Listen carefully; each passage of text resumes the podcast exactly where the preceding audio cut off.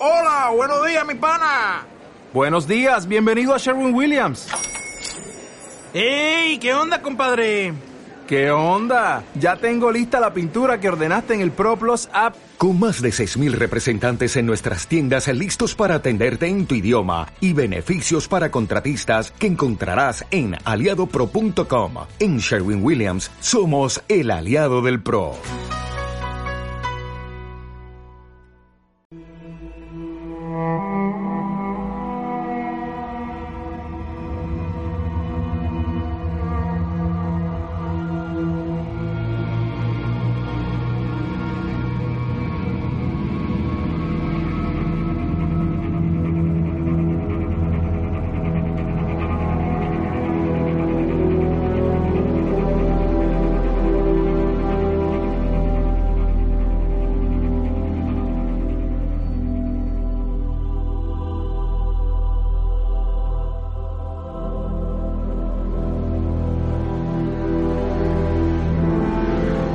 Bienvenidos al post-apocalipsis de Ceita, de la mano de, de un heavy metal muy bestia.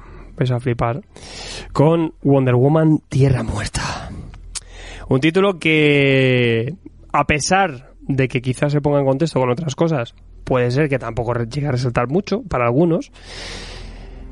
Dentro de ese mar oscuro, ese mar eh, infestado por ese multiverso siniestro que nos plantea Snyder, en el que también ha participado dentro de Black Label, si lo ponemos en ese contexto sí que tenemos una obra a resaltar.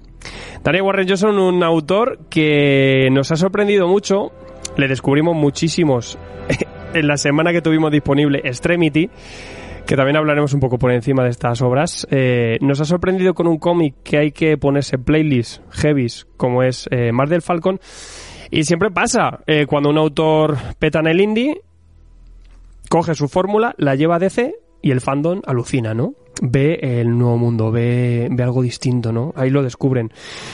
Tiene cosas ya detrás, ya hay unos trabajos ahí muy importantes, pero también aquí se perfecciona, coge cosas y se lo hace descubrir al mundo, ¿no? Es un escaparate perfecto para hacer eh, ver un poco eh, tu trabajo y luego pues seguir haciendo historietas. Y este Black Label pues un poco lo que propone, ¿no? Traer autores y propuestas que puede ser que muchas queden agua de borrajas, otras simplemente un mero entretenimiento y otras pues que eh, pone de manifiesto nuevos talentos que seguramente darán mucho eh, hablar más adelante en el cómic.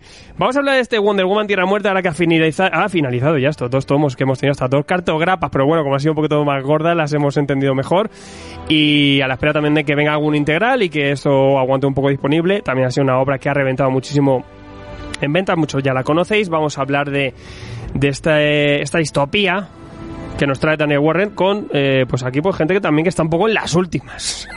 Porque tal como estamos viviendo nosotros este, este pre-apocalipsis, pues estamos por aquí encantados. Tengo por aquí cerca al señor Carlos. ¿Qué pasa? Buenas, pues nada, nos, nos adentramos en, una, en en lo que nos espera dentro de poco. Nos falta solo conocerla y, y que nos destroza a todos también otra vez, aquí en la vida real también. Está la cosa así, ¿eh? Bueno, me, me está gustando también el directo de, de Patreon. Ya José Pascual dice, oye, ¿qué, qué os ha parecido la viñeta esta donde tal? Eso es un spoiler ahora mismo que te estás marcando en el Vale, directo. cancélalo, Que cancélalo. intentaremos evitar, obviamente, aquí esos detalles, pero sí que decir que hay cosas y imágenes muy, muy patentes. Señor Gonzaga, esto, esto es así, ¿verdad? Sí, sí, joder, aquí tenemos a, a Matt Diana, como sería la película, digo yo. y bueno, yo cuando leí esto pensaba que era una especie de continuación o spin-off, algo de, de algo que salió un poquito antes en USA, que es lo de lo que reseñó Garrido de eso tan fantástico de Batman, el último caballero en la Tierra. Tenía el mismo rollo posapocalíptico y tal, y yo estaba esperando ver a, a Wonder Cabeza. Woman con la cabeza de chita en un, en un bol o algo, pero no, no, para nada. Y joder, uff, qué lectura más, más tonificante, la verdad. Totalmente, ¿no? Es- Esto es posapocalipsis bien. Posapocalipsis bien. Aprende. Y también, pues eso, Aprende. heavy metal, eh, me- heavy metal en DC, heavy bien. las cosas que quiero decir yo no las puedo decir. Señor Joel, ¿qué pasa? Buenas noches. Pues nada, si es que iba a decir yo eso, que esto es lo que pasa cuando haces un post-apocalipsis en bien, pero, pero bueno, pues nada. Estamos conectados, Joel. No, a ver, eh, Wonder Woman Tierra Muerta. eh, la verdad que eh, estoy agradecido de que el apocalipsis no esté llegando a estos extremos. Sí, no, realmente.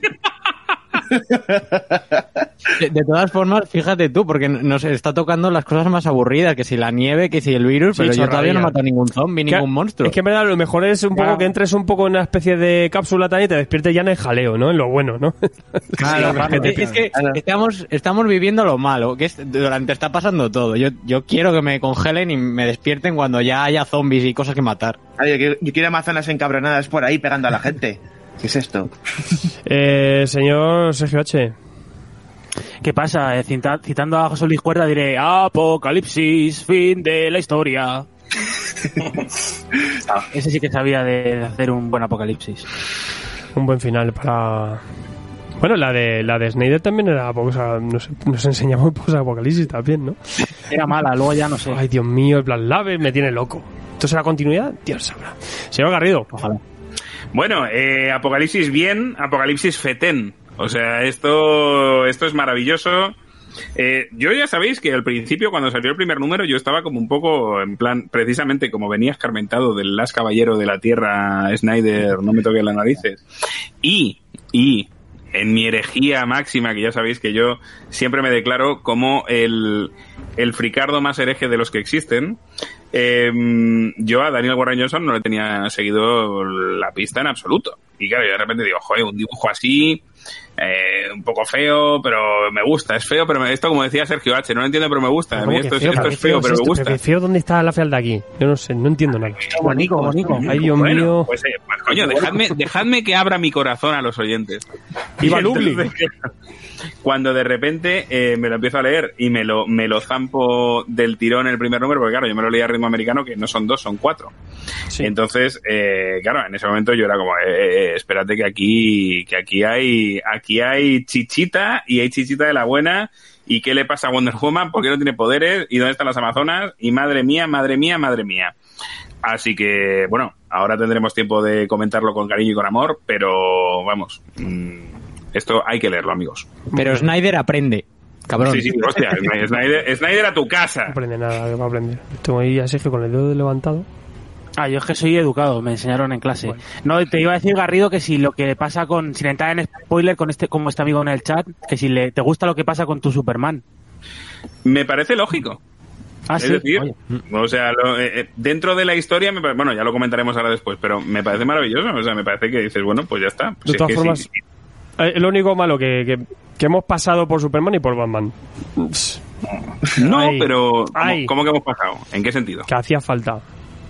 Por lo Siempre menos no sale estamos Harley súper Quinn. buenos. Pero bueno, que, que bien, que bien. Al final, y lo peor es que luego son las pruebas que más nos ganan. Si es que, es que somos tontos. Eh, señor Balduque. Pues aquí con vosotros otra vez a ver esta obra que realmente yo sí que la he disfrutado bastante. No soy nada lector de Wonder Woman. Era lo primero que me acercaba y me he acercado por el autor, por Daniel Warren, de, después de haberme leído su Extremity. Y la verdad que yo entre ambas obras he encontrado bastantes similitudes que luego ya comentaremos. Sí, la verdad es que hay bastantes, o sea que creo que decimos un poquito ese... Dice, bueno, pues lo que yo ya he hecho a esta gente le va a gustar. Vamos a. Hay que cambiar. Sí, sí. Señor Lord, buenas tardes. Buenas tardes, ¿qué tal? Eh, yo no entré, no quería entrar por culpa de lo que ha dicho Garrido. El Batman, el último caballero de la Tierra. Eh, no voy a decir lo que me parece, pero empieza por M y acaba por. So- Solo esperemos que, Y- acabe, que sea el último de verdad. Y, y- y dije, no voy, a, no voy a entrar. Pero lo puse en Twitter y no sé cómo, porque en Twitter no tengo nada, apenas seguidores. David Rubin me dijo que entrara. Y entonces dije, coño, tú has hecho David Rubin, pues voy a hacerle caso. Y dije, y luego dije, Claro, a ten ver cómo cuidado, lo consigo. no, Esto no quiero problemas. no quiero problemas. Sube para allá. Y entonces dije, a ver dónde lo encuentro, porque estaba descatalogado, decían que iba a la segunda edición, pero tuve, tuve suerte, tuve suerte y lo, y lo conseguí. Lo robaste de la biblioteca, Y- ¿verdad? Claro.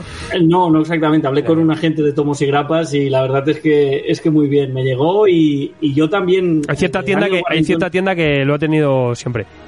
Efectivamente, Que trabaja efectivamente. de lujo. Y que es Me llegó al día siguiente. Súper bien. El tema es que era de lo primero que leía de, de Daniel Warren Johnson.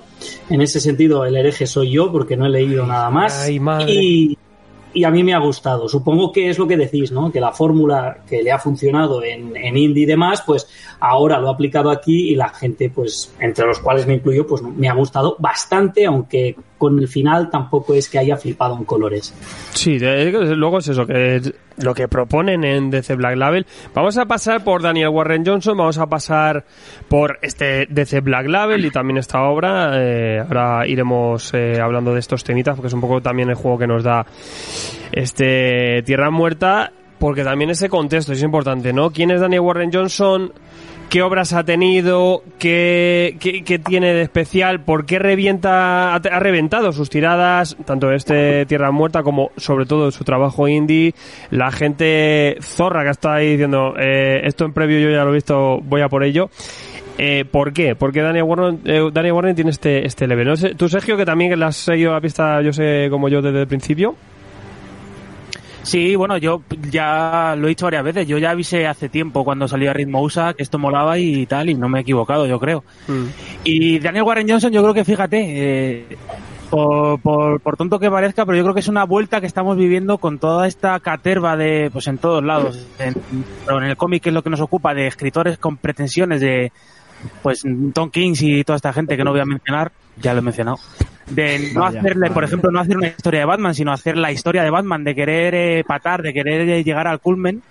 Pues yo creo que este tipo de historias sencillas, sin menospreciarlas y que siempre nos gustan y siempre vienen bien, eh, han vuelto a tener ese, ese gusto entre el público, han vuelto a tener esa aceptación por eso, por tanta, tanta lectura pretenciosa que no va a ningún lado y llegan a estas historias que son frescas, que es lo que hemos tenido siempre, pero que ahora vienen mejor que nunca y todo su estilo y todos sus recursos pues se conectan con la gente. Desde Extremity, que cuando salió con, por Planeta, Murder Falcon, que ya sabéis que a mí me ha hecho llorar más que los puentes de Madison, y ahora esto, lo que está por venir, Bill Rayos Beta, y vamos, es un tío que, que sí que lo- ya lo dije yo en la reseña de Wonder Woman, eh, no parece tener eh, muchos recursos, digamos, pero es muy efectivo en lo que hace. Esperemos que no llegue a cansar, pero de momento el tío ha dado con la tecla y la gente está muy detrás de él. Pues totalmente.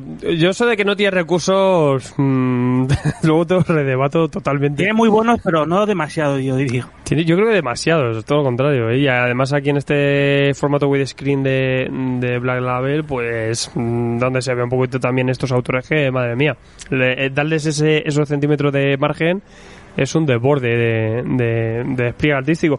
Pero es eso, Daniel. Daniel Warren Johnson de- destaca sobre todo aquí en España llega por ese Extremity que es un blockbuster. También tenemos una historia posapocalíptica con trazas de fantasía, una chica que, que tiene una especie de familia que ha estado en guerra, han salido derrotados, eh, creo que es a su madre, ¿no? Quien se le, le asesinan. Y ella pues tiene un camino, es una especie de camino del héroe con venganza, su padre por ahí que está todo el rato con la venganza en, en la cabeza. También el escenario es distinto, es una especie de, de cyberpunk, eh, también con un poco de steampunk, unas ciudades en las nubes. eh, Tiene, tiene cosas muy originales y a fin de cuentas es, como, es un blockbuster, es una gran superproducción en cómic con, con, un, con un trasfondo bastante bueno, un personaje que va evolucionando y sorprende mucho. Ahí ya flipamos con su despliegue artístico, su, con su forma de hacer en cómic a nivel gráfico, que es una locura, está llena de, acción y de detalle, y una obra que funciona muy bien. No te cambia la vida, gente se acerca de Daniel Warren, no, me esperaba, no sé qué. Es una cosa entretenida, pero es muy buena en, en lo que hace, ¿no? Sergio.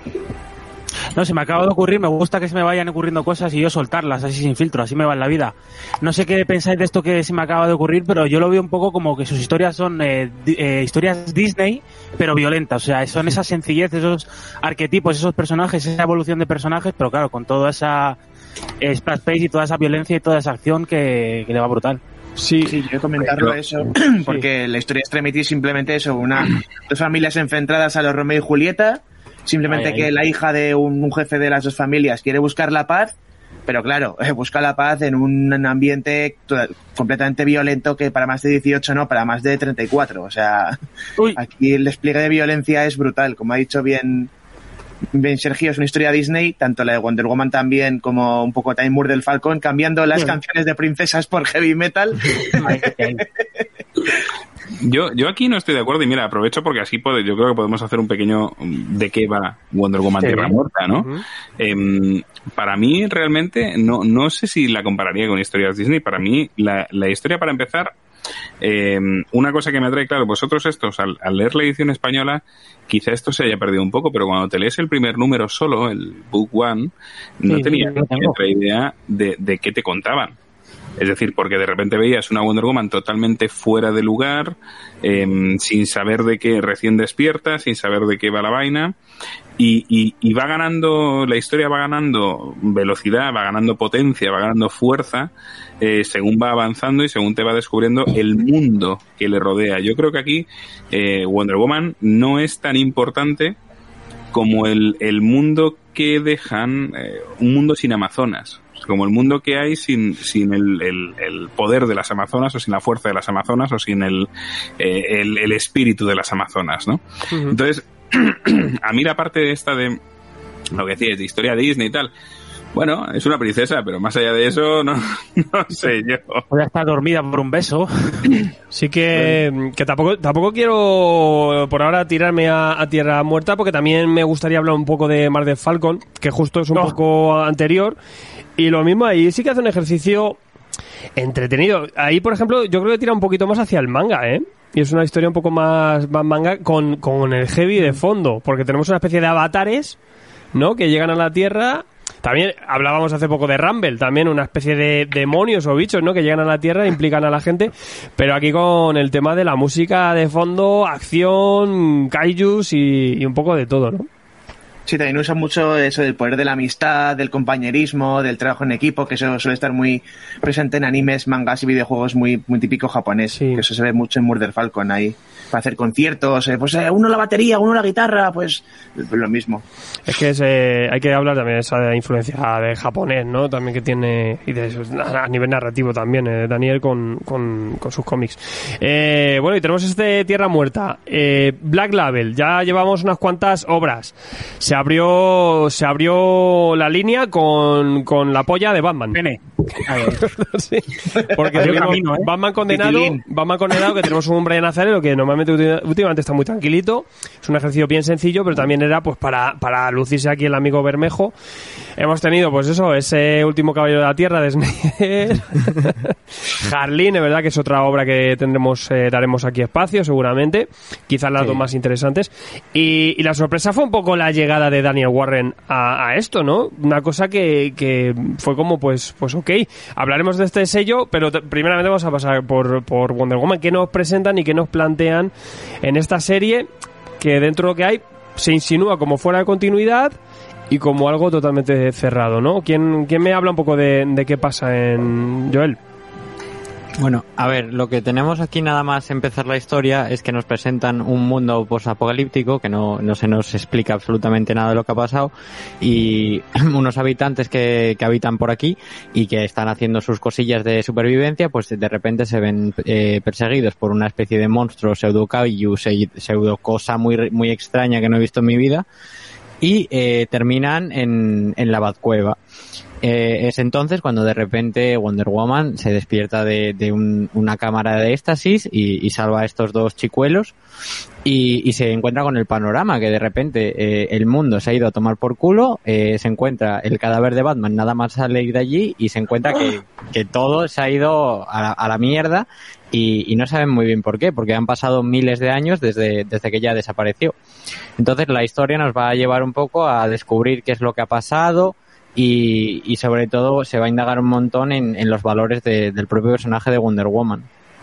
Sí, yo creo que también luego el encontrarse con esta situación y, y ver qué, qué pasa. Y, y también es importante que, a- que lo contaremos que a Wonder Woman se le, se le privan muchos poderes, ¿no? La, la humanizan muchísimo, Sergio. Sí, ese primer número que ha resumido un poco Joel ya tiene ese punto que a mí me gana. Ese punto, bueno, Gladiator no, diría más bien Espartaco, que es cuando ella llega a este, digamos, a este poblado dominado por un jefecillo que los hace a los esclavos luchar en el Coliseo. La cúpula Y del trueno. ella- Claro, y como ella coge a, todos esta, a toda esta gente, los aglutina y les dice, venid conmigo si queréis vivir, y cómo es esta marcha de, de esclavos hacia la tierra prometida, digamos. Eso ya también las referencias están claras. Sí, ahí es, también es- cada, cada tomo, claro, lo que dice Garrido, que, que no se nota porque lo hemos tenido recopilado de dos en dos. Pero sí que cada tomo incluso tiene un giro y una temática totalmente distinta. Eh, tenemos un primer eh, tomo donde nos presentan pues es una previa un poco sobre el tema de las amazonas, también la figura de las amazonas, la figura de la mujer, la mujer heroína. Eh, ese salto a, a esta distopía y este primer contacto, ¿no? Y en un segundo lo que decís, tenemos una especie de revuelta ahí un poco gladiator. En el tercero, un giro ahí, ese, esa relación con, con Superman, qué pasó con Superman en este mundo y ese final también con muchos calles muchos demonios. Eh, Joel. Yo, yo lo que veo más aquí es la, la básica estructura de planteamiento nudo desenlace, pero llevada al extremo de que el, el número uno simplemente te plantea las cosas y ni siquiera te, te da algo como para decir, eh, hostia, me he quedado con ganas de, de seguir, pero una vez sigues, sí que te encuentras con un montón de tramas y, y de, que te- cosas que te van contando y vas descubriendo, y es cuando la, la historia empieza a crecer muchísimo más. Claro, yo creo que tiene, tiene esos elementos, ¿no? Aparte que vamos descubriendo el mundo, vamos disfrutando, vamos conociendo a estos nuevos personajes, eh, nos vamos pegando con monstruos. Pero a la vez tiene ese McGuffin, ¿no? Ese suspense que yo creo que Warner Johnson lo sabe mantener muy bien y hasta el último número que lo explica lo sabe atender la, la atención del lector de, pues, ¿qué ha pasado con el, con el mundo? ¿Por qué nos hemos ido al carajo? ¿Por qué Wonder Woman estaba como la teniente Ripley en una cápsula? Eh, ¿Por qué tiene sus poderes eh, mermados? Yo creo que sabe muy bien aguantar la tensión y luego lo resuelve bastante correcto. Yo es que no estoy de acuerdo em, con lo que ha dicho Joel de, que a lo mejor el primer número no te llama la. puede no llamarte la atención o puede no, no invitarte a, a seguir. Eh, en mi caso, por ejemplo, sí, porque el momento en el que eh, te empiezan a, plantear el mundo y sobre todo eh, te dan una splash page de, de qué es lo que ha pasado con el mundo, ¿no? Y, y cuando se ve eh, lo que es Gotham, eh, bueno, a, mí eso me dejó con el culo totalmente torcido de decir, bueno, pero ¿qué me están, qué me están presentando aquí? Claro, cierto es que a lo mejor si ya conoces al autor de antes te esperas esto, pero yo como, como neófito total de Warren Johnson a mí sí me sorprende y sí me deja con ganas de, de decir, bueno, aquí, ¿qué hostia ha pasado? A ver, yo eh, tengo que decir que muy a muy pesar eh, venía, o sea, no recientemente, pero sí que la última vez que me encontré un apocalipsis en, en un Black Label eh, fue una hostia bastante curiosa por, por nuestro amigo Snyder. Entonces, eh, las, las ganas de seguir leyendo un apocalipsis en un DC Black Label a mí se me pasaron. Pero ya te digo que una vez pasas del primer número, del primer número USA, no el primer número que se editó aquí en España, sí que la cosa va mucho más. Y Yo estoy de acuerdo, estoy de acuerdo con, con el señor Lord en, en que a mí me atrajo mucho más eh, precisamente el, eh, el mundo. O sea, eh, para mí el primer número lo que lo que interesa es el mundo que te plantea, no tanto el eh, pues Wonder Woman o no Wonder Woman o lo que sea, pues, Wonder Woman, pues vale, veremos qué le ha pasado con sus poderes y sus cosas y tal. Em, pero el mundo, el no saber qué, por qué se ha ido al carajo, cómo se ha ido al carajo, qué ha ocurrido, esa es la parte que a mí me, me atrae más y es lo que me hizo querer seguir leyendo. Y ojo, porque aquí estoy contigo, Joel. Yo venía también del último Caballero de la Tierra diciendo, venga, joder, pensa, y de verdad que pensaba que era una continuación, os lo digo así, una continuación Igual. o el mismo mundo o alguna mierda así. Y, mm, y claro, cuando te encuentras con esto dices, espera, espera, espera, que no va de esto, porque claro, hay un problema, y, con, y, y hay un problema con el último caballero de la Tierra, que es... eh, Snyder. La parte de Snyder, no, pero me refiero, en, en esta obra em, hay un problema que te puede llevar a error, que es el ver a Wonder Woman con el cinturón de Batman. Sí. En, el- en la- en las portadas. Que la ves, la ves ahí que tiene, que tiene elementos de otros héroes y dices, uff, otra vez que me acaba de contar Ay, esto. madre, madre otra mía. vez. Si es que Un no calvario, Dios santo, pero no. Pero No aprende.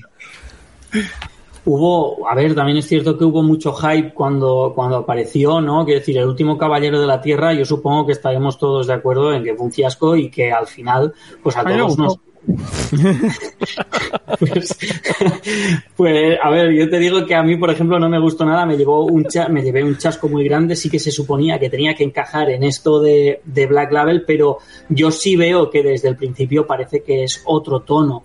Y el hecho de que lo que dice Garrido, de que te interesa el mundo, pero también te interesa ver qué le ha pasado a ese Batman, porque cuando te lo encuentras dices, bueno, pero esto, esto qué es, ¿no? ¿Qué me estás presentando?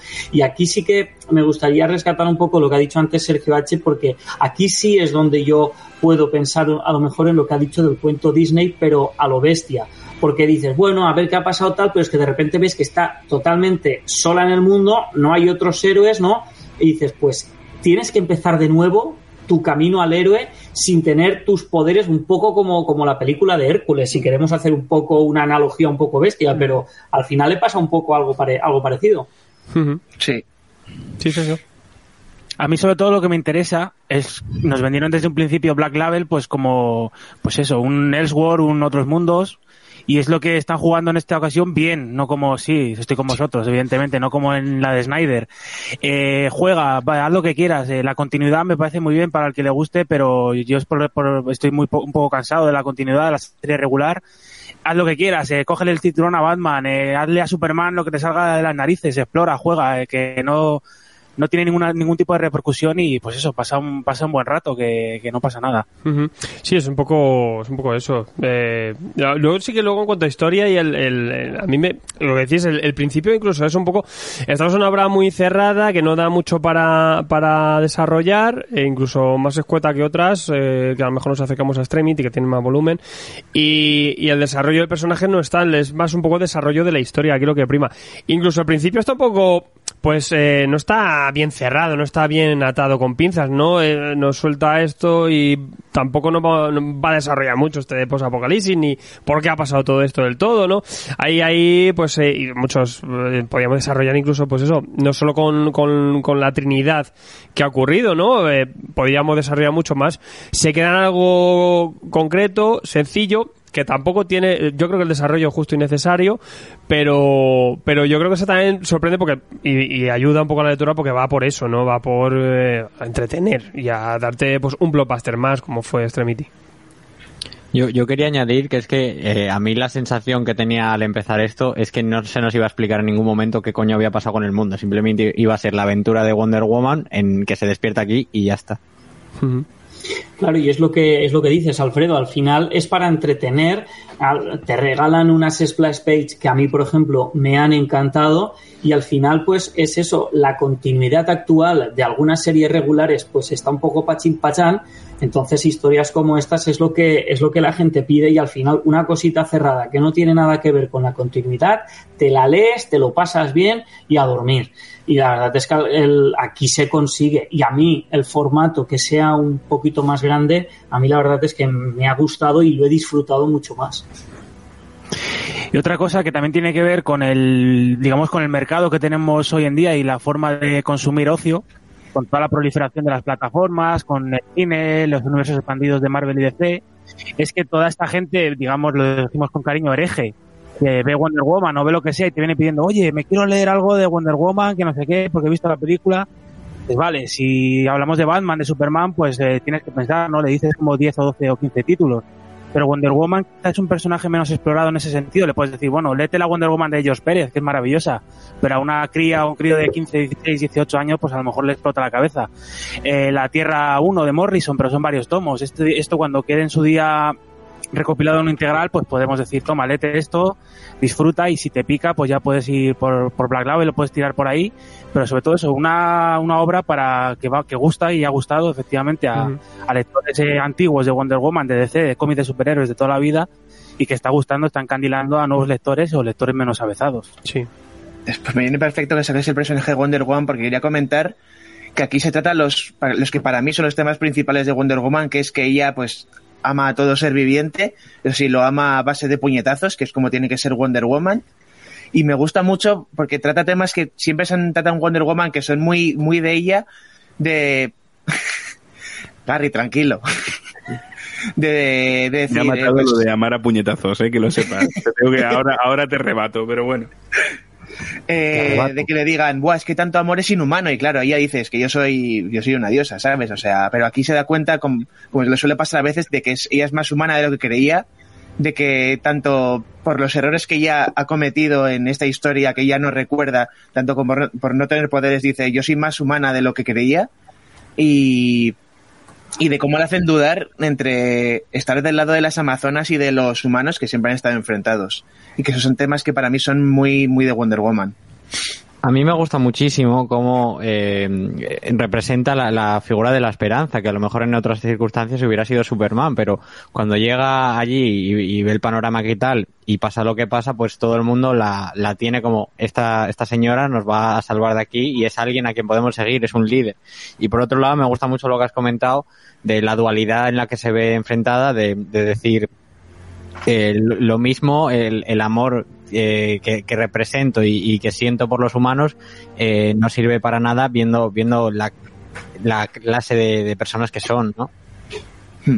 Lo que dice Joel de, de la representación del hipotético Superman aquí, estoy muy de acuerdo. Estoy muy de acuerdo porque la realidad es que al final, cuando solo queda un héroe, a ese héroe no le queda más que, que poner todo, o sea, que, que, que los valores del resto eh, incorporarlos a, a, sus valores, ¿no? A mí, yo esto siempre lo digo, que a mí uno de los de los de los autores que mejor pilla en eso eh, es precisamente Alex Ross con, con los cómics estos originales de eh, del poder del amor, el, el contra el crimen, sí. la guerra contra el crimen, el espíritu de la verdad.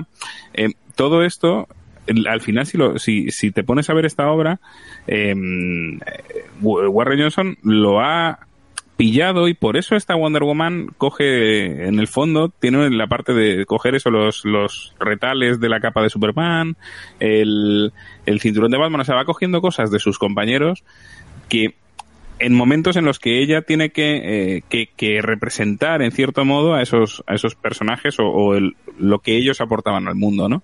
A mí, a mí lo que más me gusta es lo que le coge a Superman. A mí. Bueno, ya, eh, no, pero eso entramos en spoilers. No, no, yo hablo de. Spoiler en boy. Peregrinos a Superman. ¿Cómo, cómo? Eso, que eso se ve, lo que has dicho, que se ve en el momento de los que peregrinaron para, para pedir a Superman que volviera. Eso me, eso me dejó, ¡buah! Hay, hay, una imagen, o sea, ya, ya hemos dicho que no hay más héroes que Wonder Woman, con lo cual ya sabéis que el resto pues han chapado. Esto no es, esto no es, eh, no es spoiler. Eh, pero es cierto que hay, hay, una imagen que Warren Johnson hace como muy icónica y que, y que a mí me dejó un poco tocado, que es en la Fortaleza de la Soledad, eh, mm. muchos cadáveres fuera de la fortaleza con carteles de Superman salvanos, ayúdanos, no sé qué, y te deja como, eh, eh, me ha dejado un poco el culo torcido, ¿no? Yo, como he dicho antes, eh, lo que hace que funcione también a, todo, a tantos niveles y para tanto tipo de público es eso, que sí, he dicho antes, un Black Label, otros mundos, haz lo que quieras, pero unos personajes con tanto calado, con tanta entidad, que llevan 80 años de recorrido, Batman, Superman, Wonder Woman, pues esa iconografía no se tiene que sentir y es la Wonder Woman de Daniel Warren Johnson, tiene sus cosas, eh, físicamente la vamos a ver muy cambiada al estilo de Warren Johnson, pero eso, se, se siente que es Wonder Woman, aunque tenga sus cosas, tiene, como ha dicho Gonzaga, eso de amor, te quiero mucho pero no me toco las narices, o sea que se ve, aparte de que resulte novedosa, pues se ve que es el personaje que, que lleva tantos años. Es que es un poco, eh, también lo que comenta Sergio, el tratamiento es muy indie. Estamos hablando de que viene un personaje muy indie. Eh, lo que presenta es una obra independiente, aunque esté en un marco de DC, con, porque, y también al final libre, porque está planteando un Elseworld total. Y, lo que hace pues es sentir eso, que cualquier persona, tanto por el ejercicio que propone, quien lo descubra o no, a, ni, a muchos niveles, a nivel narrativo y a nivel gráfico, mucha gente que, que, lleva tiempo pues lo va a disfrutar y el nuevo lector va a encontrar algo pues eh, desenfadado y entretenido. Y luego, por otro lado, lo que decía también de, de, de, de, Wonder Woman físicamente, sí que la representa como una chica normal. No es, aquí no es una normal. diosa, aquí no es una, una diosa griega. Eh, y además, luego en la obra vamos a ver cómo sus poderes se merman en este futuro y ella, aun con todo, pues tira, tira para adelante porque también es un poco lo que representa ser un héroe. No tiene por qué tener superpoderes, no tiene por qué eh, ir detrás de, de, un, de un pijama, ¿no? Eh, y tira y salva el día un poco eh, simplemente porque con fuerza de voluntad y con, con esperanza y con ganas. Que eso también es un poco lo que, lo que presenta aquí Daniel Warren, que es un poco esas leccioncillas que da en sus obras como tuvimos en Mar del Falcon, ¿no? Claro, eso también me, me gusta, de es un héroe tal, pero aparte de la propia historia, de haber pedido, haber mermado sus poderes, que no es el héroe endiosado, no es el patriota de, de The Voice, de lo puedo todo y nada me hace mella, sino pues que, joder, eh, cometo errores o tengo que sobreponerme y al final eh, para, para salvar el día. Es más realista. Uh -huh. lo hace muy bien y Sergio ha dicho ahora una cosa, el tema de las esencias. Yo creo que eh, evidentemente la protagonista es, es Wonder Woman, pero dejando aparte quizás Superman, sí se ve la, la, esencia de esos héroes, ¿no? Yo, por ejemplo, eh, me ha gustado que le hayan quitado tanto protagonismo a Batman y a Superman, pero les hayan dado el toque. Es decir, lo que hace Batman en el cómic, o lo que se supone que hace Batman en el, en el cómic, queda y es como perfecto, esto es lo que haría él, ¿no? ¿Ves esa esencia de Batman? Yo he encontrado esa esencia de Batman ahí. Y luego ya ella sí que es esencia 100% Wonder Woman y el final es aunque a mí, por ejemplo, me puede haber dejado un pelín frío, pero sí es un final muy, muy Wonder Woman, ¿no? En el sentido de que, mira, te compro que acabe, que, acabe así. Sí que mm, lo que decía yo un poco antes, eh, al final parece que es obligatorio que tenemos un futuro distópico y tenemos que enseñar al menos qué pasó con Batman y con Superman, ¿no? Es un poco inevitable y a veces pues es como, bueno, te podrías haber tirado el pisto y, que no saliera. Pero realmente, realmente, espera, un segundo de seguir. Realmente eso es algo que aporta para el personaje, es algo que aporta para la historia. Realmente a, a Wonder Woman, a Diana le, le, le vale. O sea, esa, el, el, el, el impacto que, que, que, ocurre, que ya lo habéis dicho, ¿no? Con, encontrándose con el cadáver de Batman ya dice mucho. Y luego, pues también lo que pasa con, con Superman, pues también para ella es un, un, antes y un después para llegar a ese cierre final, ¿no? Claro, es que ahí, ahí es que yo te iba a decir. Es decir, a mí me parece que, que, que en un, en un What If, en general, en los Elseworlds, si os dais cuenta, hay una tradición de, de poner en contexto el mundo y en casi todos los Elseworlds, casi todos los Elseworlds, sobre todo los que no, no los que los personajes están desplazados en el tiempo, pero bueno, dices, bueno, es en el Superman Hijo Rojo salen Batman, Wonder Woman, Green Lantern, porque al, ¿por qué? Porque al final lo que te hace es te pone en contexto con cosas que tú ya conoces y que te sientes cómodo, te pone en contexto ese mundo y las diferencias que tiene con el mundo que, que, que lees todos los meses, ¿no? Entonces a mí en ese sentido sí me parece que el, el, no tienen un gran protagonismo. Eh, quizás Superman en el tercer número sí que tiene algo más de protagonismo, pero Batman no tiene casi nada de protagonismo. Y, y me parece que les que, que aportan un, una, una lectura, eh, ¿no? Y, y, y, aportan un contexto al mundo. Hmm. Eh, yo quería añadir algo un poco off topic ya, porque lo hemos dejado un poco atrás, eh, respecto a, lo que hemos comentado de que le quitan los poderes. A mí, sobre todo, me gusta no solo que le quiten los poderes, sino que debido a, cómo avanza la historia y a las cosas que nos vamos enterando de la historia, la, la, quiebran mentalmente hasta el punto de que pierde todos esos valores. Uh. Y acabando ya con el tema ese de los superhéroes, la iconografía, joder, también gustan esos detalles y se nota que el tío pues ha leído a estos personajes y los conoce, porque bueno, ya hemos dicho que Batman muere y tal, patatín patatán, no es spoiler, pero en esa página que nos cuentan cómo Batman muere y la reacción que tiene Batman, dices, joder, es que es, este es Batman. Y ahí sí. hay más Batman que en arcos completos, obras completas que han podido hacer Tom King. caballero de la Tierra. Hay más Batman claro. ahí que todo Snyder, joder. Claro, y yo creo que esos son al final los detalles que prestan, que cuentan y que pueden hacer que esta obra pues se alce, digamos, con el tiempo, hacer una obra de referencia. Sí, es un poco, es que eso que a veces con, que es que lo que consigue un poco Dani con estos, estas viñetas grandes, ¿no? Con una imagen de arte, una idea. Y eso lo hace muchas veces, ¿eh? Porque, por ejemplo, eh, yo quería pasar también, porque yo creo que es inevitable hablar de, del tratamiento feminista que tiene la obra y muy inteligente y también pues eh, con pues al fin de cuentas eso con, con imágenes o con pequeños detalles hacer una obra muy feminista y muy bien pensada no Re realmente incluso macarra no desde cierto punto de vista. Eh, por ejemplo un detalle no la primera página ya vemos ahí detrás de, de, de un, en un muro en un, en un grabado en una pared vemos un, toda una imagen de, de las amazonas no ahí eh, pues eh, casi abordadas por, por, por, la, por la guerra y el hombre, ¿no? De, de, desde ahí hasta un bicho, un, un monstruo que es eh, totalmente un, un, un falo, eh, un falo ahí oprimiendo a, a, una mujer. O sea, son detalles o, o imágenes que ya nos están dando cierto mensaje y un tratamiento también de un personaje que desde un punto de vista del feminismo entra muy bien en contexto y lo hace muy orgánico y, y, se siente pues algo muy inteligente, algo muy bien metido porque realmente es algo orgánico y algo que realmente pone en valor, ¿no? Eh, un personaje femenino y que tiene esa, esa importancia dentro de DC con una obra que sin venir a cuento no tendría por qué, ¿no? Y sobre todo como, como llevamos diciendo con todo lo que lo que respecta a la obra que no se pone no la chapita la pegatina en la portada de no la obra feminista sino pues que juega con ello lo es pero no tiene por qué dar mayor voz Sí, sí, simplemente es una, una postilla por, por a- algunos tratamientos torpes que se hacen a veces del tema y eso, pues, Claro. eh, por desgracia, crean reacciones. El, el- el no, ha- no hacer un tratamiento bueno, al fin de cuentas, en tus historias y en, en- en las cosas que cuentas, pues hace que ese- esos artificios y esas cosas pues queden un poco raras. Y aquí se sienten eso, que en esos detalles, en esas imágenes, tenemos detalles y, y dobles lecturas que, que interpretar bastante interesantes. Y es que también yo lo he notado en el mismo diseño de, de Wonder Woman, porque la hace más real, una mujer más real, no esa perfección de diosa de curvas. Ves a una mujer atlética, fuerte, poderosa, pero no ese estereotipo de belleza que tenemos en, en otros cómics de Wonder Woman, de sus curvas perfectas, Ujú. no, encima la ves desarrapada, con el pelo revuelto, sucia, y ahí sí que te da una realidad más, humaniza más o a la mujer. No la hace ese ideal perfecto que Que tenemos. aparte es una, es, es una jugada que, que Marvel Stanley ya, ya diseñó que era hacer más humanos a estos dioses.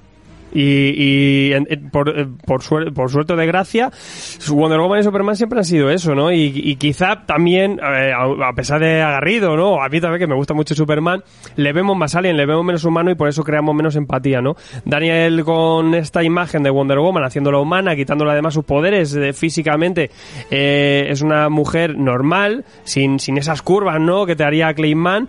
Eh, empatizas más y te metes más eh, con el personaje y, le- y lo ves más, aparte lo ves más vulnerable y por lo tanto te, te pones con ella.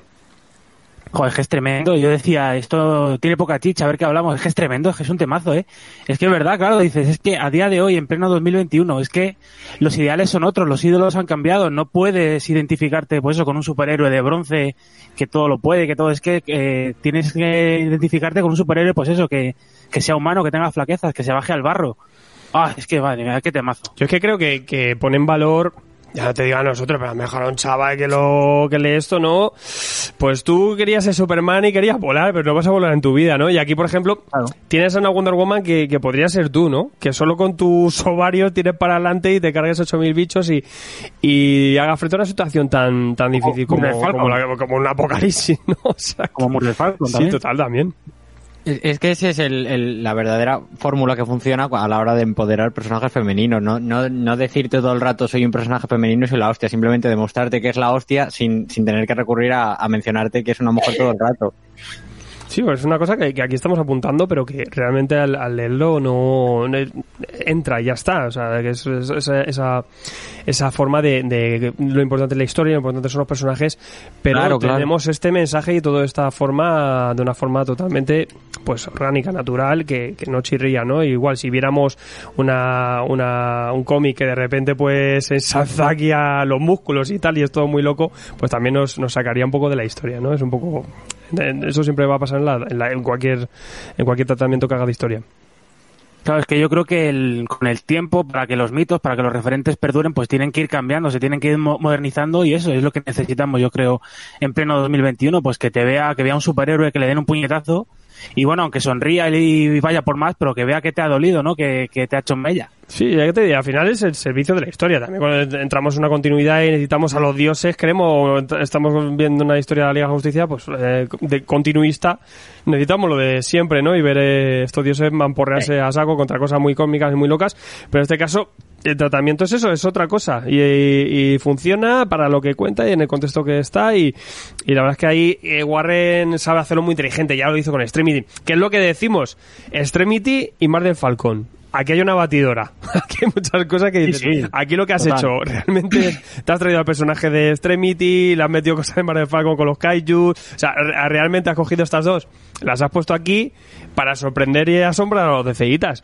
Pero realmente los que hemos leído Extremity o Mar del Falcon previamente, quizá la sorpresa no ha sido tal. Incluso yo creo que a nivel gráfico hay varias cosas. Sí que es eh, mucho más impactante, en composición es una barbaridad, porque tenemos, aparte del formato del tamaño, eh, la composición de página, Daniel dice, bueno, pues voy a algo más sencillo y paso y me pongo a hacer composiciones muy sencillas, de a veces una splash page directamente, o dos, o una, o tres viñetillas, pero te pongo todo, eh, de hecho si hacéis cualquier repaso de páginas, veréis que siempre grandes, grandes viñetas, o sea, es todo despliegue. Eh, son mm, casi de todo. Es que la página, sea, la obra entera está hecha de splash page. Y, en cambio, eh, el, estilo luego es mucho más suelto. Es un estilo, pues a lo mejor lo que decía Garrido, que a primera vez dice, ¡ay, qué feo! tal Está mucho más suelto que un Extremity, que va más, de- depurado y más al detalle, ¿no? Y que tiene una composición un poco más clásica. Juega muy bien los elementos cómic moderno, digamos. Mucha acción, eh, poco texto, viñetas a gran formato y mucha adrenalina, pero con un, yo creo que te deja cierto pozo y cierto contenido. No es como decimos a veces el, el estilo Bendis o que no te has leído una grapa y dices, "Pues no me ha contado nada, ¿no? Te cuenta una historia a la par que eso, que juega con, lo, con todos los efectos especiales que da el cómic de manera brutal. Sí, Lord. Porque lo hace, para mí yo creo que lo hace relativamente fácil, no hace que el cómic sea muy fácil de leer, que te llame la atención, la historia ya hemos hablado de ella y más antes, o sea, antes o después te acaba, te acaba enganchando, pero yo creo que es lo que habéis dicho, que todas esas viñetas grandes y todas esas composiciones lo que hacen es ayudarte a que lo veas enseguida y entonces, pues en fin, te acaba enganchando. Supongo que luego hablaremos también un poco del, del color, que a mí también, pues como sucediera en Rumble, también me ha gustado muchísimo y, en fin, son todas, cuando metes todas esas cosas y encima por lo que estáis diciendo, que ya mezcla conceptos que saben que funcionan, es que al final no puede fallar nada. Sí, Gonzaga. Que además se puede ver, sobre todo en esta obra, que es muy cinematográfico, porque hay, hay algunos momentos, como cuando se que le cae un casco a un X personaje y justamente te cuadra la viñeta con que hay un relámpago detrás y se ilumina todo, y dices, eso es, eso es puro cine, o sea, ese plano es, es cine, que eso le hace muy muy bien a la obra. Y aparte, eh, ya poco más que añadir la parte del dibujo, más allá de, de, de que, como bien dice Gonzaga, la parte cinemática nos permite escenas como la que he descrito antes de la entrada de la Fortaleza a la Soledad y que ni de lejos es la única, ni de lejos es la única que nos vamos a encontrar. Es un, es un detallito que he dejado por el tema supermaníaco conmigo, pero eh, hay escenas de batalla, hay escenas de revelación El de personajes, de quién es quién, de tal, no sé qué, sorpresas que se quedan ahí, que el tío te sabe llevar eh, de una manera que, que, po- que otro, o sea, muy pocos narradores gráficos a día de hoy lo hacen así. Yo creo que pa- en, hablando de dibujo Daniel Warren Johnson, yo con la palabra que me quedaría, la palabra clave es enérgico, energía. Aparte de que el tío se pone y te tenga que poner heavy metal de fondo para, para escuchar y él para trabajar, es esa energía, ¿no? Me he bebido tres Red Bulls y aquí te lo plasmo en el papel. Y también quería hablar, también tiene que ver con el apartado gráfico, de los tío, el tío, la, originalidad que tiene el- al, dibujar monstruos, lo- los monstruos más chulos que hace, aparte, bueno, de esa chita maravillosa que es como el monstruo de Frankenstein, pero unos monstruos muy, ¿no? Sí, y la, y la verga que mencionaba yo. La. Bueno, bueno, sí, no quería yo, sí, sí. Ah, ah, mira, aparte de, de los de los monstruos y, y de la de la verga, eh, yo quiero decir que, que me encanta la obsesión que tiene este señor con los moicanos, eh, de verdad. A mí me sorprende que no le no le rapara media cabeza a Wonder Woman. El pelo, pues, Pero referido a, a lo que come- lo que comentaba Garrido de, de que llegas a la fortaleza Soledad y te encuentras eh, ese percal, a mí me gusta muchísimo cómo juegan con la narrativa visual al mostrarte estos eh, splash page sin necesidad de recurrir a contártelo en, en voz en off o, o o una explicación de un personaje simplemente para avanzar la historia. O mismamente eh, lo que comentaba Gonzaga de momentos muy cinematográficos. Yo he encontrado eso por ejemplo en transiciones sin, sin texto que van eh, por ejemplo cuando están los peregrinos siguiendo la figura de Wonder Woman avanzando Yo voy a decir que ya que estáis hablando de esa de esas viñetas que hace tan grandes, creo que a mí es puede que sea la única pega que le ponga que es esa que abusa demasiado de las viñetas tan grandes y tantos splash page que a veces a mí ya me pareció que cuando estaba terminando eh, le restaba epicidad por el hecho de que ya había visto demasiado, demasiado épico todo, era to- todo el rato epicidad. Yo lo- ahí al final me pareció demasiado Hombre, exagerado yo lo que veo es que quizá a lo mejor por el volumen, porque normalmente en Black Live estamos viendo dos, cos- dos grapillas, tres. Aquí al ser algo un poco más voluminoso, un poquito más de lo que estamos acostumbrados a Black Live, quizá a lo mejor de, de argumento, pues se veía que es más. Y en verdad no es eso, es, por- es para meter más cantidad gráfica, más que, más que, que eso, pues se lee rápido. Pero sí que esa información que tienen todas estas páginas, es que tiene mucha información detrás. Es que hay, eh, si en, en una lectura un poco más, más pausada, vamos a encontrar Sí. muchos símbolos, mensajes, cosas que, como hemos dicho, ¿no? Esta- estas cositas, ¿no? Que mete ahí, que hay que fijarse un poquito más en esos detalles. Y también lo que va buscando con esta, con este tipo de composición. El tema de meter iconos y, y- y puntos, y puntos de impacto para el lector te quedas con imágenes, ¿no? Te está flasheando en todo momento con grandes imágenes y, y cosas que al fin de cuentas se te quedan como icónicas para, para resaltar mucho más, muchas más partes. Sí que es verdad que al final tenemos un, un proyecto que es, eh, pues al final es todo, toda la bestia. Yo creo que es precisamente eso, está toda la potencia que hemos dicho, la gran splash page que hace que te fijes en eso y que creas que solo hay eso, pero yo creo que también hay esas escenas, como también en Murder Falcon, de, bueno, vamos a sentarnos a hablar, ¿qué quieres tú de mí? ¿Qué quiero yo de ti? Como cuando Wonder Woman está en la, en la prisión hablando con ese gobernador y tal, que hacen que esto no sea solo una, una montaña rusa y que tenga también esa, ese trasfondo, ese desarrollo. Eh, sí que decir, vemos que eso a nivel composición tenemos ese, esa, esa desproporción bestia de, de página. A nivel tinta está mucho más suelto. También siempre hay que, re- hay que, hay que elogiar el, el tema de los rótulos. O sea, pf, es una locura toda la onomatopeya, te ha jugado muchísimo porque tenemos a, Dan- a un Dan- Daniel Warren Johnson que trabaja mucho con, con esa, esa energía cinética que trabaja el, el manga. Y, y luego también decir que al color tenemos a Mike Spicer, también importante. Oh. Mike Spicer ha estado en, en, pues eso, en estas tres de, de, de- de. Daniel Warren eh, que hablamos, en Extremity, en Mar de Falcon y aquí. Y, y resalta mucho la paleta de colores con unos contrastes, pero no es tontería, Lord, que te diga David Rubin que, que te metas, porque sí que se nota esa, esa sinergia un poco que hay entre pues este tipo de autores, ¿no? Paul Poe, David Rubin, este, esta, esta, este- esta estética indie un poco más suelta, que, que, que casi pues, Paul Pope abrió un poco este, este, este estilo, ¿no? Se podría decir, o esta escuela. Eh, y Mike Spicer es gracioso porque yo veo aquí una paleta que tira mucho a los colores que suele utilizar David Rubin. No sé si vosotros os pasa un poco así. Sí, sí, sí, sí, la verdad es que no sí. me había dado cuenta, pero sí es verdad. Son unos contrastes muy, muy similares y el look a veces se siente, ¿no? Y hay viñetas que, que realmente me... Todo como muy sucio y con mucha raya y mucho colorichi, sí, sí. Sí, no, te digo, por, por la forma de hacer las transiciones, la paleta y todo eso, que, que al fin de cuentas también pues tenemos unos tonos ocres que siempre van para, para pues, apocalipsis, ¿no? Pero, pero sí que pero- se nota un poco los monstruos esa son escuela, ¿no? Sí, sí, sí. A mí me mola, me mola un montón cómo juega con los colores de, de Wonder Woman, el rojo, el azul y el, y el amarillo, además en, en tonos eh, muy CMYK para colorear las, las onomatopeyas, me parece bastante curioso. Yo es que ya te digo que hay cositas que he dicho, ostras, aquí sobre todo color, ¿eh? Pero bueno, Mike Spicer a mí me gusta mucho, ¿eh? Como colorista se complementa muy bien. Y bueno, se nota que Daniel casi casi como todo completo, o sea, pues esa parte de color eh, es una locura. Yo, yo he visto originales de Daniel Warren Johnson también es un despropósito de tintas eso que, que es una barbaridad, ¿eh? Lo ves y dices, madre mía.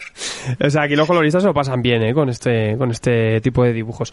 Y, y bueno, también yo quería hablar un poco de Black Label. No sé vosotros cómo estáis viendo esta línea ahora ya que llevamos unos cuantos títulos tirados. Bueno, Black Label en cuanto a esta es novelía gráfica, porque ahora Black Label ya es todo. O sea, ya si ya Vértigo de Black Label, eh, pff, ya cualquier cosa que venga aquí Sí. a, a- a sumarse, ¿no? Sí. Bueno, Sí, Gonzalo. ¿De qué quieres? eh, que yo pensaba que eso, que Black Label sería eso, más tono vértigo, más un tono más oscuro, pero la primera, además justo la primera obra que reseñé aquí en Tomos y Grapas fue de ese Black Label, La Última Frontera, que ya me contarás tú que tiene de vértigo y de oscuro eso. Que sí que tiene alguna cosilla un poco, eh, pero...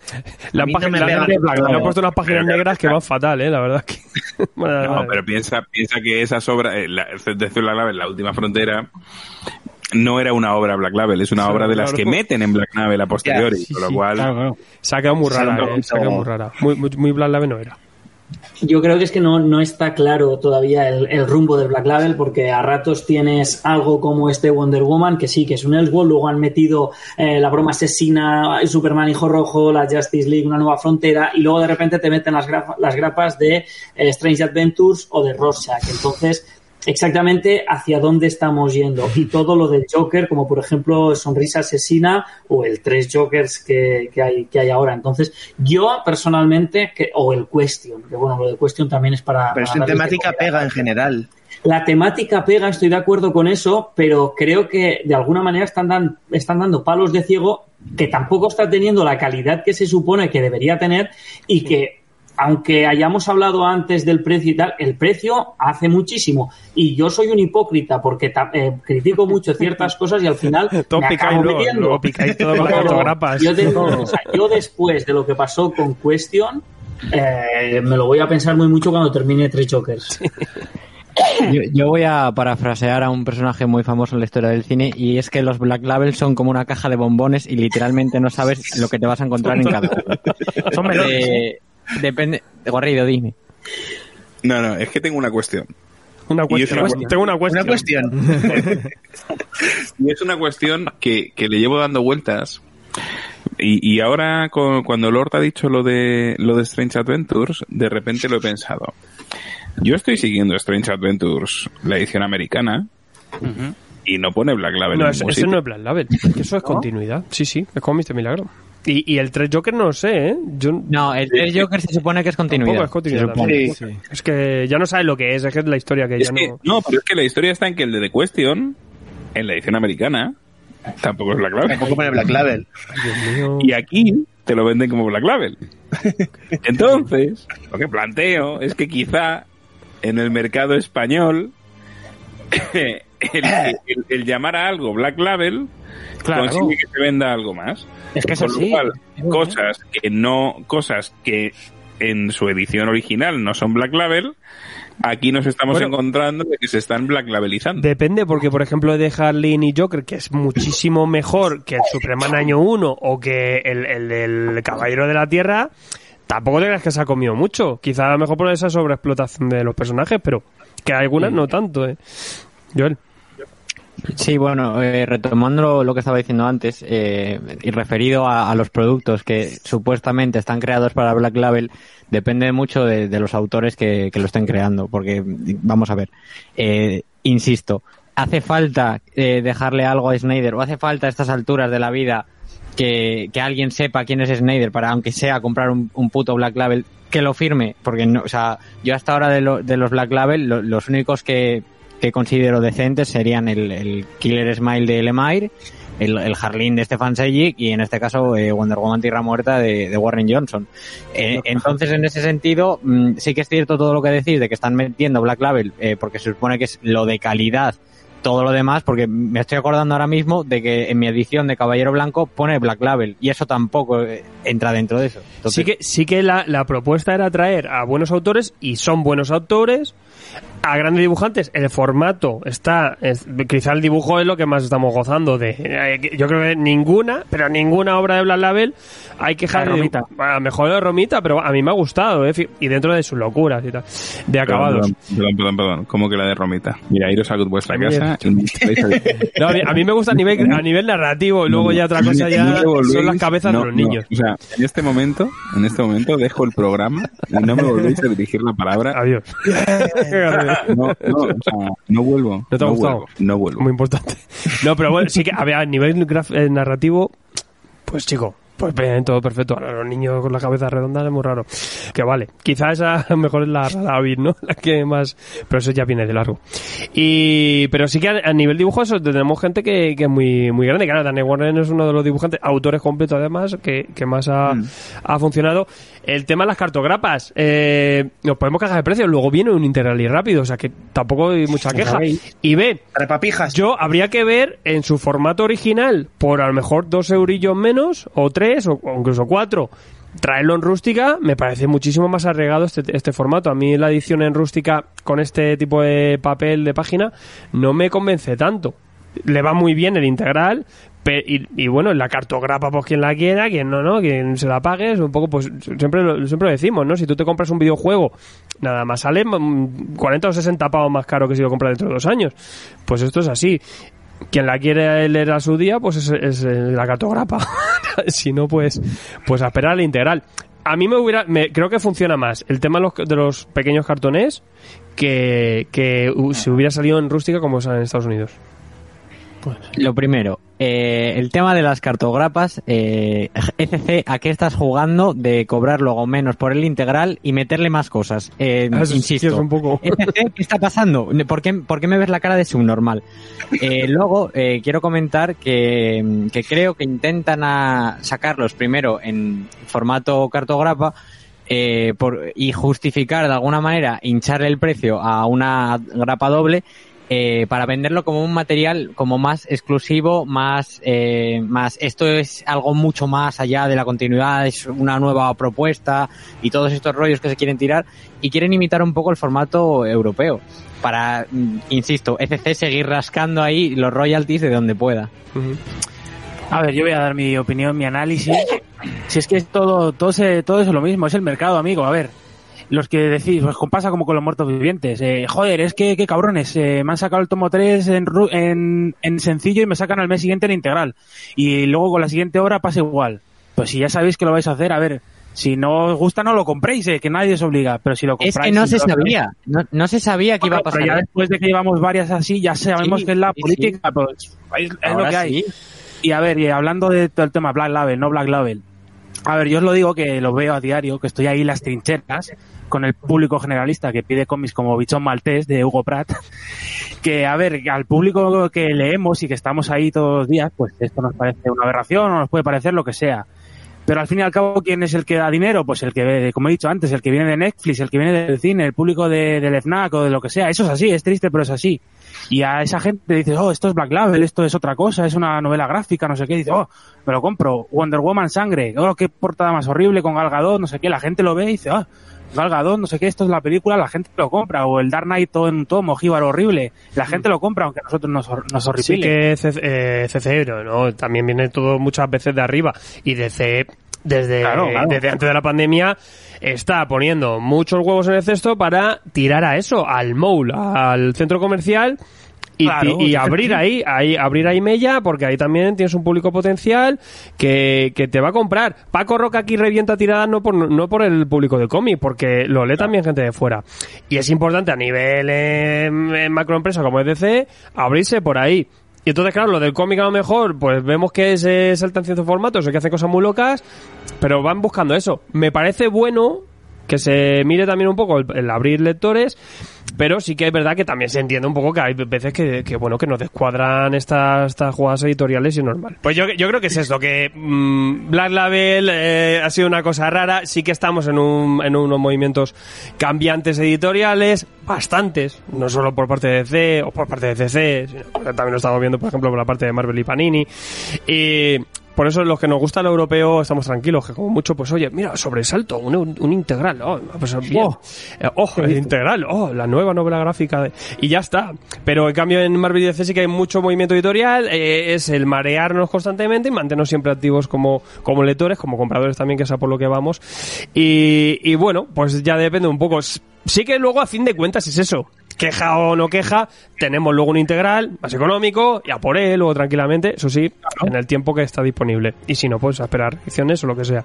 Eh, vamos a cerrar un poco también con este Wonder Woman. No sé a vosotros qué, qué os parece o qué creéis que, que podría aportar más adelante Daniel Warren Johnson. Ya está en Marvel. Ya está. Mira, yo beta. Ya Con. Rayo Beta. ¿Eso cuándo vendrá aquí? ¿En un tomo rústico? El número uno sale por previews, eh, salió este mes, o sea que Eso va a ser un, un tapa blanda de manual. Yo cualquier cosa que le dé no, de tono apocalíptico, Sí. porque le va como un guante, se desenvuelve perfectamente. Yo creo que le puedes dar cualquier cosa Eso, que te cualquier va a tomar cosa. por culo Marvel, que tal. Un apocalipsis Marvel estaría de puta madre también. se va a, por- va a tomar por culo Black Label. Todo que sea monstruo. Yo cualquier cosa que haga.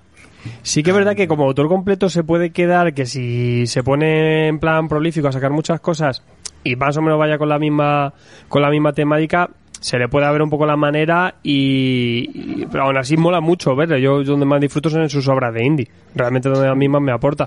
Pero pero también está bien que se le explote como dibujante en esa narrativa dentro de cómics de superhéroes y vaya a hacer más cosas interesantes. O sea que para mí es un tío que, que molaría que estuviera siempre en un, en- con un pie en cada en cada territorio ¿no? Claro, esa es la clave.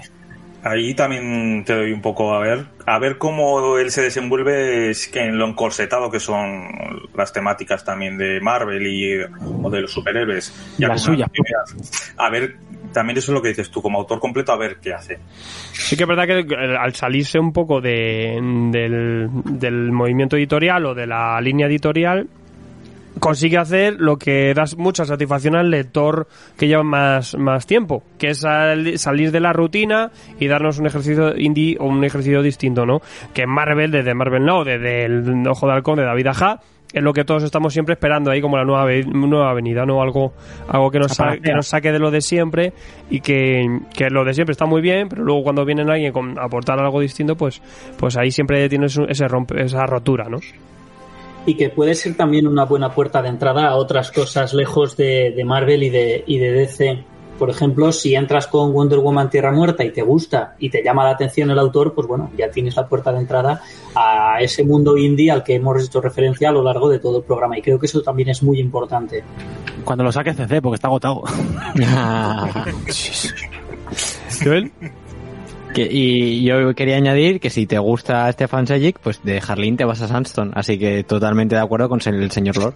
Correcto. Claro. Y, sí, y sí que es verdad que luego... Luego es verdad que los señores de Planeta, por algo, no. o porque ya habría movimientos editoriales con Skybound, se agotó, no duró nada. Es Extremity. Mar de Falcon sí que se reeditó una vez. Y duró lo mismo, una semana o dos. Eh, ECC más adelante también las traerá. O sea que, que quien haya descubierto a este tipo por, por Wonder Tierra Muerta, que después se tira esas dos que merecen bastante la pena. Si te ha gustado Tierra Muerta. Eh, y también un poco lo que os hemos contado. Vamos a cerrar un poco la obra, señor Alberto Garrido. Bueno, pues lo dicho, chicos, eh, una obra de...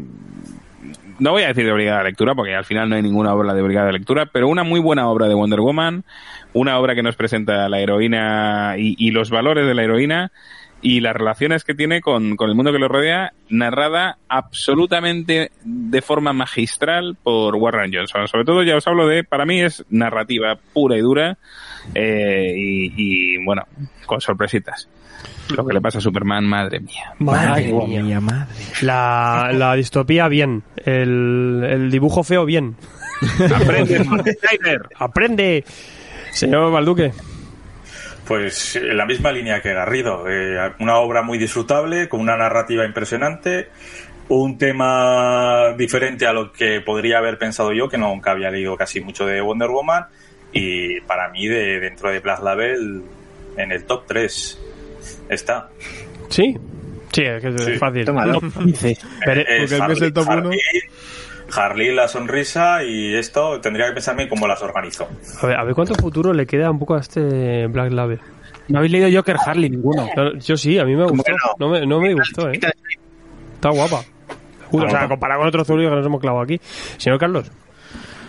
Pues es que poco más se puede decir. Es una obra muy buena, con un guion que a mí me parece, o sea, es sencillo, es un guion sencillito, pero muy bien narrado. Quiero decir, no te va a hacer volverte loco a pensar, pero va a hacer que, que disfrutes cada, cada viñeta y bueno, y aparte de, que los dibujos de este señor, pues bueno, pues se le va la olla.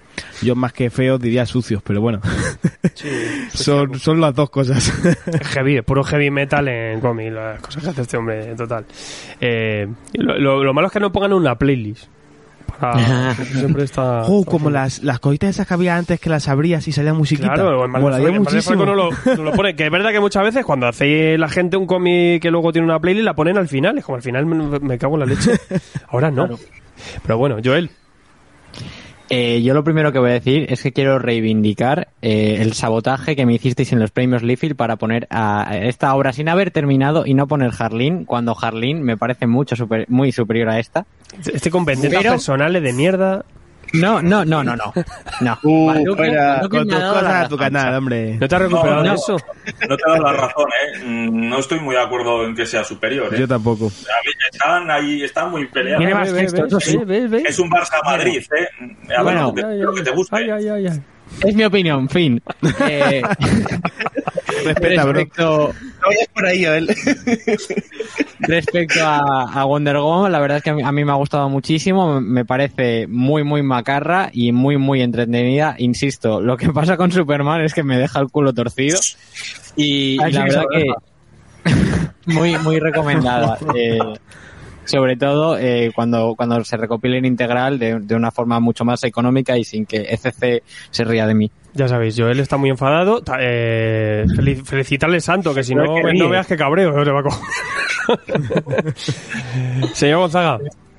Eh, pues para acabar hablando un poquito de, de la obra y el autor, en cuanto a la obra, decir que para mí es una obra magnífica de Wonder Woman que trata que lo que, lo que como ya he dicho, para mí son temas básicos de, de Wonder Woman, en un contexto postapocalíptico y demás, y que a ver, deja final abierto, o sea que espero que haya segunda parte o que por lo menos hagan lo mismo con Linterna Verde, que me fliparía, otro postapocalipsis pero con este muchacho de Anillo Esmeralda. Y en cuanto al autor, decir que yo me suscribí a él en cuanto leí hace tiempo la de Ghost Fleet, que para el que no lo sepa es una obra que va de camioneros que están loquísimos. Una portada es un, un tío cortando un tanque por la mitad con una katana, no digo más. del interview. Todo lo que Nada, desde, desde que digo Fleet, luego Alabaster, que es un poco más de misterio, luego League Extremity y me suscribí a todo lo que hizo este autor, me, es que me, me encanta el dibujo.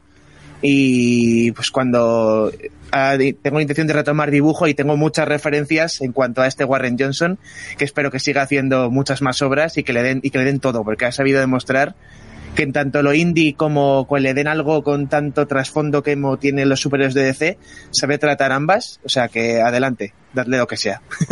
Habría que ver, ¿eh? Y luego, a ver, yo, yo quiero verle que dibuja un guion de Dan Slot o algo así. Imagínate. De My Little Pony. Ya ve cómo cambia la cosa.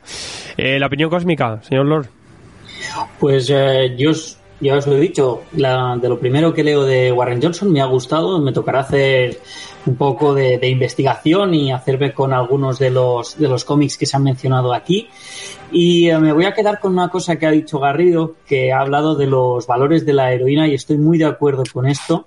Creo que, que queda muy bien, creo que se, se consigue en muy poco tiempo y al final eso, más un cómic entretenido, con esa espectacularidad, que haya sido tan cinematográfico como ha destacado también Gonzaga, eh, creo que es muy importante. Yo de hecho, y me he quedado con las ganas de decirlo, el momento en el que está en la arena, casi os puedo decir que escuchaba a la gente gritar. Y eso creo yo, que, creo que, que queda muy bien y al final pues es eso, es muy de, es muy de película y te quedas con escenas. Y esas escenas al final son esas portadas, bueno, esas páginas tan grandes y tal, que creo que en general pues hace que disfrutes una barbaridad. Lo decimos con esa rotulación, esta obra tiene sonido, tiene mucho sonido. y eso también es importante pensar en el sonido en el cómic.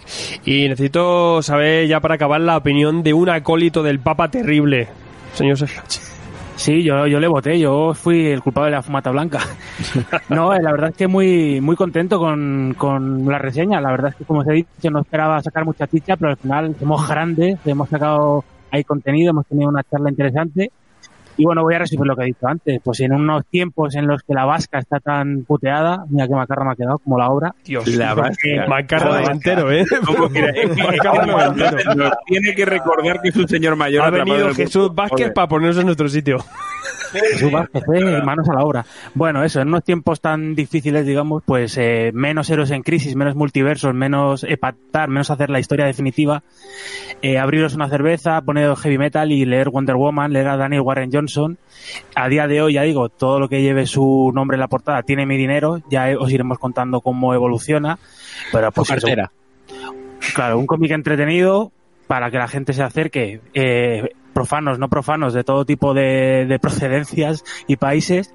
Y el tiempo dirá, esto que nos gusta decir de si es una obra maestra o no, pues eso ya Dios dirá. Pero sí que va a quedar seguramente como una obra importante de Wonder Woman y una obra importante de, de DC. O Hasta el día de hoy, Daniel Warren Johnson, ni un pero. Icónica, tanto seguir al icono, pues al final mejor lo encuentra, ¿no? Pues icono puro esta, esta obra. Y pues eso es lo que decís, una obra entretenida y, y esa es la lectura que hay que dar. Entretenida y espectacular, ¿no? O sea, que, eso que, que más se puede pedir a un cómic de superhéroes. Eh, y además que nos saca de lo de siempre, el Papa Terrible. Tío, vamos a hacer un programa de Papa Terrible, por favor. Venga, hablar de- y buenas vergas ahí, ¿eh? Me Traemos encanta, a Nazario. me encanta. Eh, pues bueno, pues ya sabéis, aquí queda reseñada y es la mejor manera, pues a fin de cuentas, para ponernos un punto en común, porque hablando se entiende la vasca. Monegasca, sí, señor. ¿No había un programa, Garrido, tú que eres mayor, de algo de la vasca? ¿Sabes? Sí, sí, entiende la vasca. Que literalmente es el programa que ha dicho Alfredo presentado por Jesús Entiendo la referencia, claro. Eh, hablando se entiende la vasca, era verdad. sí, Hablando sí. se entiende la vasca. Toda la gente Ahí- nacida a partir del 94, no, ni idea de esto. Vázquez es el que hace Joker en el anuncio ese horrible. Sí, sí. Ese, ese. Ese, ese. ¿No te encantaría tener 100 dólares extra en tu bolsillo? Haz que un experto bilingüe de TurboTax declare tus impuestos para el 31 de marzo y obtén 100 dólares de vuelta al instante. Porque no importa cuáles hayan sido tus logros del año pasado, TurboTax hace que cuenten. Obtén 100 dólares de vuelta y tus impuestos con 100% de precisión. Solo con Intuit TurboTax. Debes declarar para el 31 de marzo. Crédito solo aplicable al costo de la presentación federal con TurboTax Full Service. Oferta sujeta a cambios o cancelación en cualquier momento.